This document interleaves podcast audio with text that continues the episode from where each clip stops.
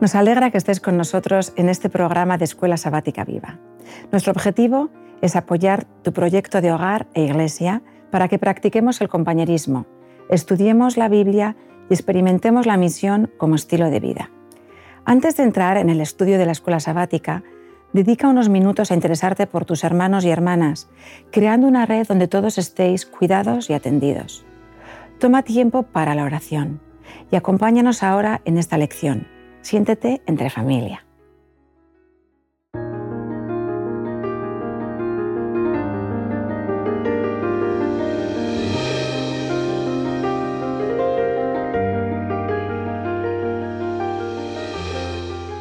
Una vez más, bienvenidas a la Escuela Sabática Viva. ¿Qué tal? ¿Estáis bien? Sí, ¿Estáis bien, mejor que la semana pasada? bueno, vamos a, Vamos a plantear un tema muy interesante. Estamos en la lección 11, os doy el título, Compartir la historia de Jesús. El título es bonito, ¿verdad? Compartir la historia de Jesús. Bueno, os voy a hacer una pregunta. Eh, soy consciente de que tendréis mucho que podríais comentar, ¿vale? Pero la pregunta es, ¿podríais comentarme un detalle del ministerio de Jesús? Algo que os atraiga, algo, algo que os guste, algo que os sorprenda. Mm, una, como, pincelada. como dices, hay muchas cosas, porque a mí me encanta, por ejemplo, la agilidad que tenía Jesús para contestar justo lo que debía. Pero te voy a decir otra. Si tengo que elegir una cosa, te voy a decir una. Está en Juan 8, 10 y 11, cuando sabemos que la mujer adúltera está ahí y él le dice, él le pregunta, ¿dónde están los que te acusaban? Ella dice, ninguno, Señor, ¿no? Y él le dice, ni yo te condeno vete y no peques más. Y esa frase, ni yo te condeno, vete y no peques más, nos la dice a todos. Y yo me parece que es lo más bonito que tenemos de Jesús, no nuestro abogado. Esa escena es impresionante, ¿eh? Mm, Cómo se van marchando aquellos que querían apedrearla hasta la muerte. Pues mira, yo voy a hablar de uno que me gusta, pero que no se habla, no se habla mucho. Es en el momento en el que Pedro, bueno, le vienen a Pedro y le dicen que, oye, tu maestro no, no paga impuestos. Ajá, sí, sí. Y sabemos que Pedro es impulsivo y lo primero que contesta, sí, yo creo que no lo, pensó, lo dijo con la mejor intención, pero sin pensar, fue sí, claro que sí, por supuesto. pero es que su maestro era el Mesías y no tenía que pagar impuestos. Claro. Y cuando, cuando va a hablar con Jesús, Jesús ya lo sabe. Y en vez de cebarse, vemos que, que lo que hace es buscar una solución. Y dice, Pedro, ya, ya, está hecho. Ahora... Ya has hablado. Sí, ya has hablado. Y lo que hace es ese milagrito de, de, pescar el pez y encontrar ahí a... El impuesto para el impuesto Para él y para Milagrito no. Sí, o sea, Milagrazo. Sí, porque justo y paga el impuesto de Pedro Sí. y el suyo. Eh, yo creo que todo creyente tiene una historia que contar. ¿no? Yo creo que estaremos de acuerdo. Todos podemos hablar de cómo éramos antes de conocer a Jesús y cómo somos ahora. No es que seamos perfectos, pero es evidente que lo normal, en un proceso normal, en, en la vida de un creyente, uno va mejorando gracias a que está siendo eh, sensible a la influencia del Espíritu Santo. Entonces, todo creyente tiene la capacidad de dar testimonio de su fe. No es cuestión de ser alguien pues, que, se, que tenga una extraordinaria adicción, no es cuestión de que tengas, hayas tenido una experiencia sorprendente con el Señor. No, simplemente con contar lo que tú eras antes de conocer al Señor y lo que tú eres hoy, eso, ese contraste para bien, es una bendición. Y permitidme que os recuerde, bueno, recuerde, no, yo te lo comenté hace tiempo a ti, eh, porque se me quedó marcado en la, en la mente. Yo tuve un profesor en Newell College eh, que en, en un grupo pequeño precisamente dijo, yo es que no he tenido una experiencia especialmente significativa de una conversión tremenda, no. Eh, simplemente yo crecí en un hogar adventista, aprendí a amar al Señor desde pequeñito y entonces eh, eh, todo había sido como muy natural, muy normal, pero tuvo su crisis como, como adolescente. Entonces los jóvenes que le conocían, no siendo adventista, Luego continuaron algunos con su amistad cuando volvió a vivir una experiencia con el Señor más intensa, más genuina, digamos, cuando tuvo verdaderamente su conversión. Y entonces los que habían conocido el contraste entre cómo había sido él y cómo era en ese momento, pues les atrajo y algunos fueron a su iglesia, a su iglesia natal. Sí, Pablo lo explica muy bien. Nos habla de eso la lección de esta semana en el domingo, ¿no? El contraste de estar perdido y ser salvo. En Efesios capítulo 2, él nos dice que estabais muertos en vuestros delitos y pecados.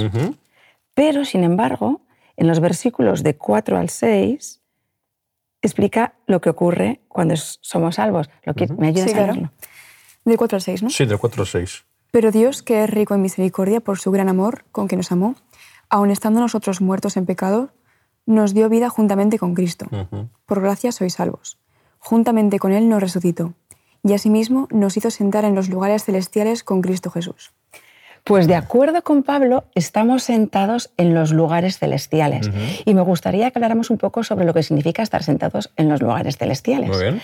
Porque ¿Cómo que estoy sentada en los lugares celestiales? Bueno, pues cuando tenemos un país y hay una embajada de ese país en otro lugar, es como si este país estuviera en ese otro lugar, ¿no? ¿Quieres que no? Jesús es nuestro embajador. Él está en el trono celestial intercediendo por nosotros. Y en ese sentido, cuando lo aceptamos, estamos sentados juntamente con Él. Es lo que se llama el sacerdocio arónico. en, cuando en el tiempo del santuario israelita, cuando el sacerdote oraba, todo el pueblo oraba con él, pero él estaba orando en nombre del pueblo. Efectivamente. Por la mañana y por la tarde. Pues de esa misma forma, cuando aceptamos a Jesús, para Pablo ya estamos en el cielo con él. Es que Pablo también dice en Gálatas 2.20, con Cristo estoy juntamente crucificado. Obviamente, ninguno de nosotros estamos crucificados literalmente. Pero lo que implica decir esto es que tú te identificas con la muerte de Jesús, crees en Él y también crees que tus pecados son expiados por ese sacrificio que hizo en la cruz. Y cuando resucitamos es que pasamos a una vida cristiana con Él. Sí. Eh, tú has leído Efesios, ¿verdad que sí? Sí, del 4.6. Pues yo os voy a leer en la misma epístola, en el capítulo 2, versículos 13 y 14, ¿vale? Pero ahora en Cristo Jesús, vosotros que en otro tiempo estabais lejos, habéis sido hechos cercanos por la sangre de Cristo porque Él es nuestra paz, que de los dos pueblos hizo uno, derribando la pared intermedia de separación. Bueno, Pablo está hablando de una barrera, ¿eh? de una barrera mm. que habían levantado los judíos en el templo. Sí, que no estaba en el plan original de es que, Efectivamente. es que encima los, los, judíos le daban muchísima importancia a, esta barrera. Bueno, era bajo pena de muerte, ¿no? Exactamente, bajo pena de muerte. Pero es que, como has dicho tú, Dios no tenía esa barrera en los planos originales. Eso fue una iniciativa de ellos, una iniciativa humana. Y es que Dios no hace excepción de personas. Eso no podía ser inspiración divina. es que, de hecho, cuando Pablo es prendido en Jerusalén, es porque entra, o sea, le han visto primero con unos griegos y luego cuando va al templo va con dos personas más y asumen que son griegos y entonces lo prenden. Lo, confunden. Sí, sí, sí. Lo, sí. De todas maneras, tendríamos que ser muy cuidadosos como creyentes para tratar de, en nuestras relaciones interpersonales, no, levantar barreras. Pero sí levantamos barreras nosotros también. No son físicas, pero levantamos barreras por, incluso por cómo va, alguien vestido. Pues sí. O sea, somos, tendemos como seres humanos a levantar barreras, a que alguien nos guste y nos guste simplemente pues por la imagen. Tendríamos que aprender entonces de la experiencia del pueblo de Dios del Antiguo Testamento tomar nota y no repetir, y no repetir la historia, mm. ¿eh? porque entonces mm, no nos puede ir muy bien. Bueno, eh, vamos a comentar otros personajes donde se evidencia claramente un antes y un después. Y un después. Antes, antes de Cristo y después de Cristo, ¿vale? Esos personajes son Santiago y Juan. Los hijos, Los del, hijos del trueno. Sí.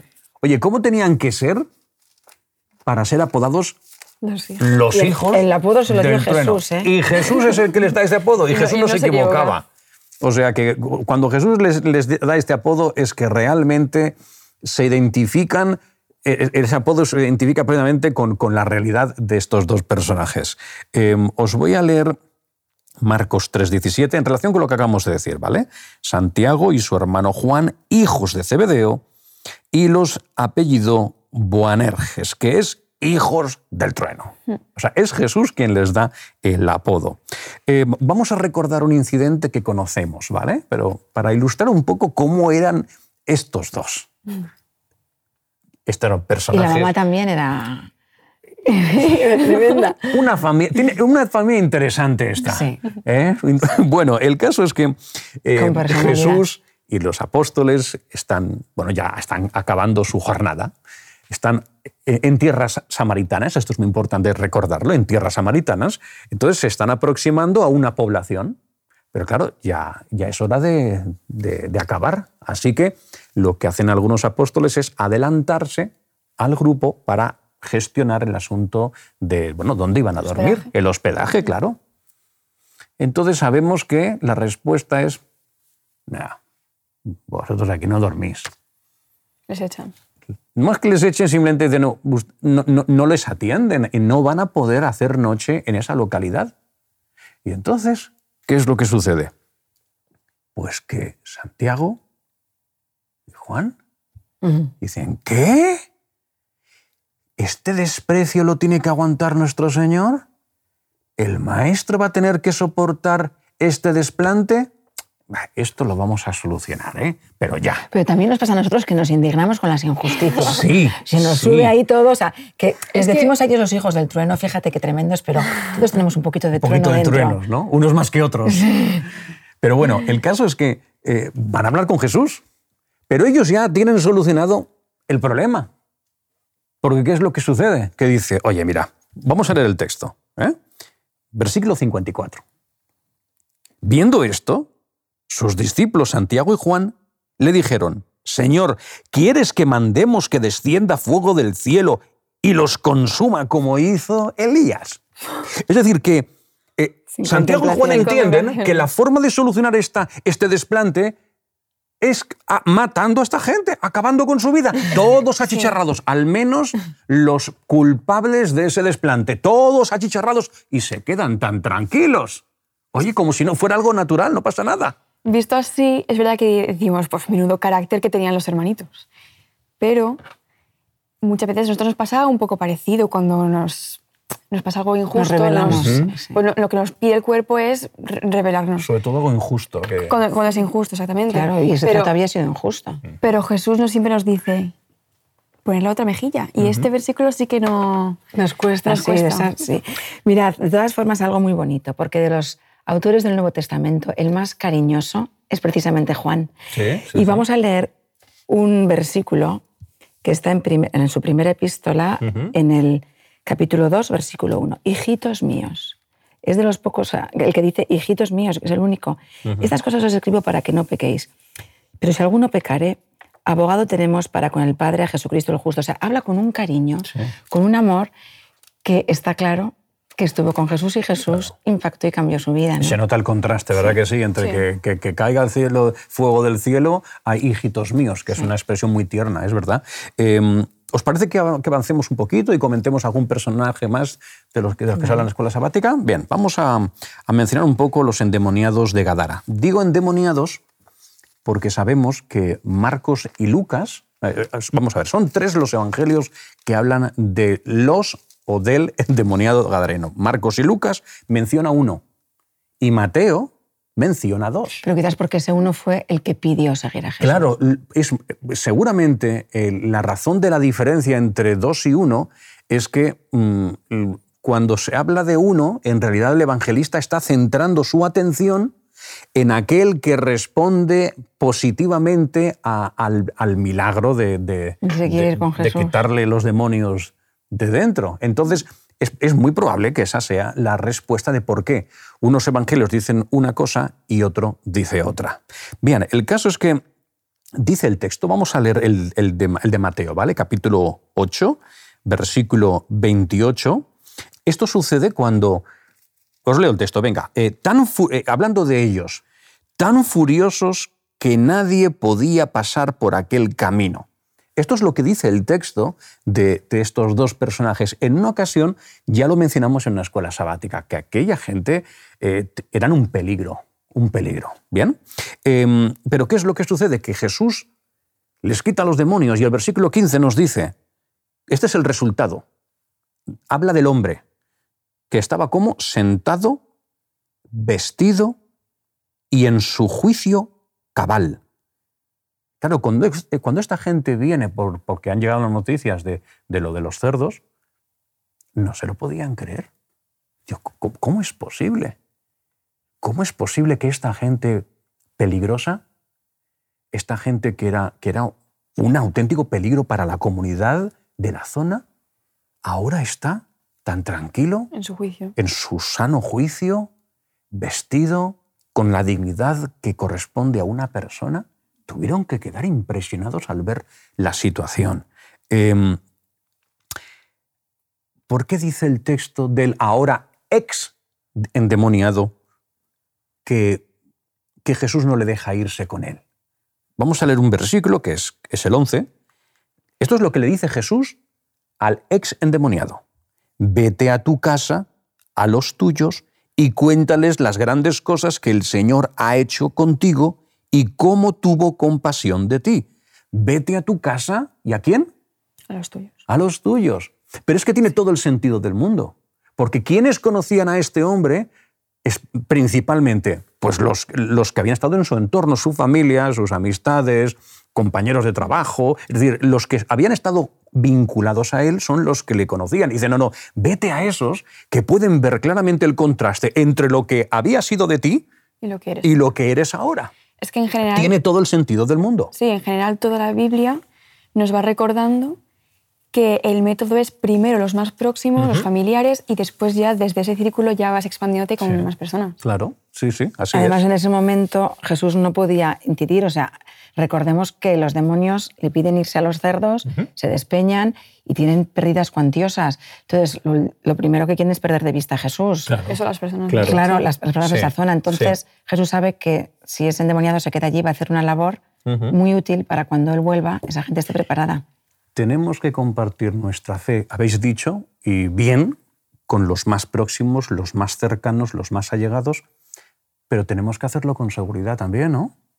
Tenemos que hacerlo con seguridad. Fijaos una declaración de Martín Lutero, otro que tenía la cabeza bien amueblada. ¿eh? Dice, me veo a mí mismo y veo imposible salvarme. Veo a Jesús y veo imposible perderme. Tenemos, sí, precioso. Y tenemos muchos textos en la Biblia que nos dan la seguridad de la salvación. muchos. Y si os parece, podríamos leer alguno. Sí. Porque esa certeza te hace enfrentar la vida de otra forma, ¿verdad? Vamos a Isaías 45, capítulo 45, versículo 22. Dice, Mirad a mí y sed salvos, todos los términos de la tierra, porque yo soy Dios y no hay más. Pues es que en el mismo libro de Isaías hay otro más. En el capítulo 1, versículo 18, leemos. Venid, luego dice Jehová, y estemos a cuenta. Eso es la parte importante. Aunque vuestros pecados sean como la grana, como la nieve serán emblanquecidos. Aunque sean rojos como el carmesí, vendrán a ser como la blanca lana. Y hay, hay muchos más. Podríamos leer, podemos leer, por ejemplo, Juan capítulo 15, versículo 15, ya no os llamaré siervos, porque el siervo no sabe lo que hace su Señor, pero os he llamado amigos, porque todas las cosas que oí de mi Padre os las he dado a conocer. Muy bien, muy bien. Podríamos mencionar, hablando de, la motivación, hablando de, la seguridad de lo que dices, esto es como si tú vas a un concesionario a comprar un coche, te interesa un, coche en concreto, el vendedor te atiende, y le preguntas, oye, este parece, parece, los asientos parecen cómodos, ¿verdad? Sí. Ah, oye, las ruedas, estas son buenas ruedas, vienen con el... Sí, sí, sí, con, con este precio, estas ruedas serían las, las que le corresponden. Pero, pero bueno, ahí están. Ah, sí. Eh, es decir, si tú no estás convencido del producto que tienes que vencer, que, tienes que vender, ¿cómo vas a convencer al que mm, supuestamente tiene menos interés que tú?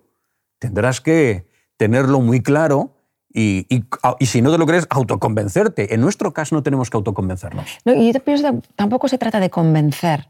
Yo creo que cuando tú ves que alguien tiene algo que te gustaría tenerlo también tú, o sea, se lo preguntas incluso, o sea, a veces no nos tenemos que empeñar en convencer. Claro. Pienso que una vida convertida tiene el impacto suficiente. Pero a veces el camino del discípulo no es fácil.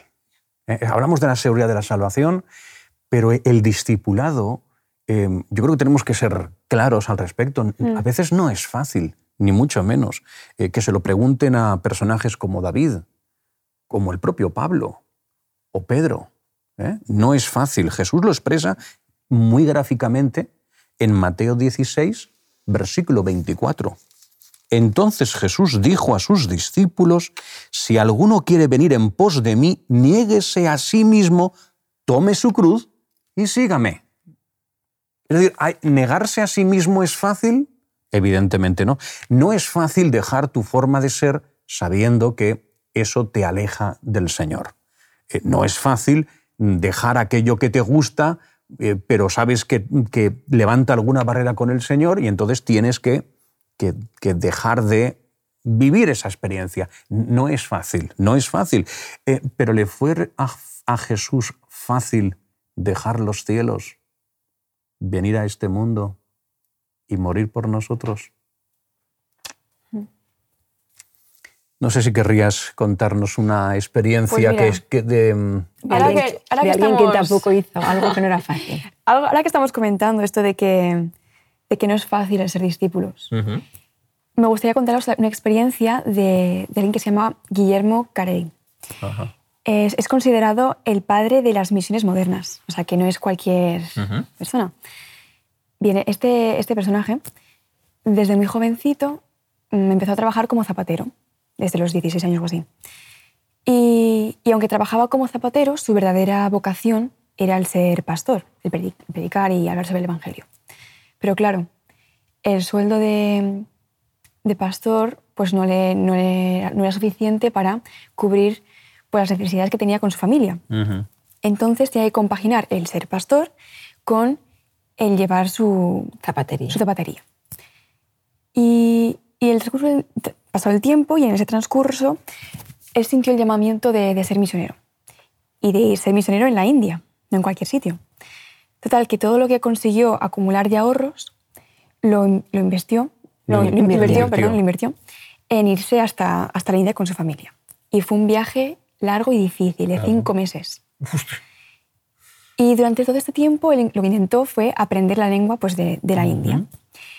Y cuando llegó, con lo que había conseguido aprender, él se, se dedicó a traducir la Biblia como pudo al idioma de los nativos y a fundar, eh, fundar escuelas y dar pues ese, ese la certeza, de, la certeza de la salvación a todas las personas. Mira, eh, a veces hay gente que dice, yo no me atrevo a decir que yo soy salvo, porque suena presuntuoso, pero yo creo que si el buen ladrón tuvo la certeza de la salvación. Nosotros no la vamos a basar en nuestros méritos, pero tenemos que tener la certeza de que tenemos un redentor que ha vencido en la cruz y tenemos que basar nuestra seguridad en que Él ya ha vencido. Y eso nos tiene que generar ninguna duda. O sea, tenemos que estar seguros de que somos salvos. Quizás como último pensamiento podríamos plantear una evidencia muy elocuente cuando lees los evangelios. Y es que Jesús era alguien especial.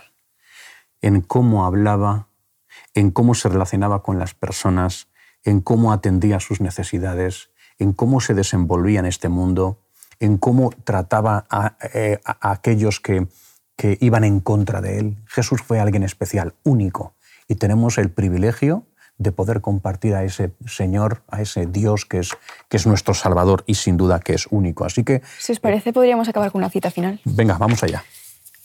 Leo. Si nos humilláramos delante de Dios y fuéramos amables y corteses, piadosos y compasivos, habría 100 conversiones a la verdad, donde ahora hay solamente una. muy bien, muchas gracias. Bueno, pues una semana más. Acabamos. Gracias por vuestra participación. Igualmente. Y pues nos vemos la próxima semana entonces, ¿no? Sí. Sí, bueno, pues muchas gracias. Hasta el próximo día entonces. ¿Cómo podemos aplicar lo estudiado? ¿De qué manera Puedes compartir tu esperanza con las personas que te rodean. Estés donde estés y seas quien seas. Dios te quiere en su equipo, en su misión. Comparte este estudio. Escríbele a alguien y no te pierdas la próxima lección para que tu escuela sabática sea un proyecto lleno de vida.